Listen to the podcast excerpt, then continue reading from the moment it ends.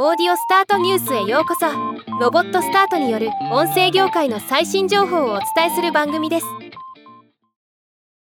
オーディシーがポッドキャスト広告におけるブランドセーフティとブランドスータビリティに関するレポートを公開しました。あるポッドキャスト番組に広告を出すことでブランドイメージを損なう可能性はないのか。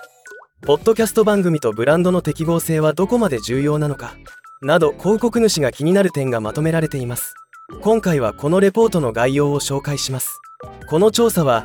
オーディシーがオルターエージェンツと共同でポッドキャスト広告のブランドスータビリティに関する懸念についてメディア幹部に質問し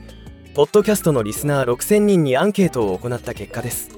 ポッドキャストを聞かなくなるきっかけ。ポッドキャスト番組が聞かれなくなるネガティブな内容のトップは人種差別的な発言。61%で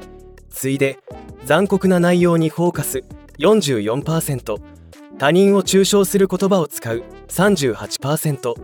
残酷な内容を含む37%と続きました。こういう内容が中心の番組にはポッドキャスト広告配信はふさわしくないのは想像通りかと思います。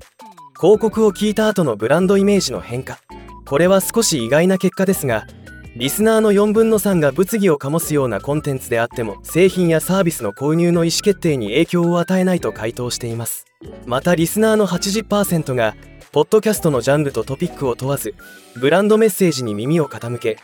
好意的な反応を示すことが明らかになりました。強いて言えばトゥルークライムはコメディニュースヘルスケアフィットネスライフスタイルジャンルよりも広告パフォーマンスが悪い傾向が見られますが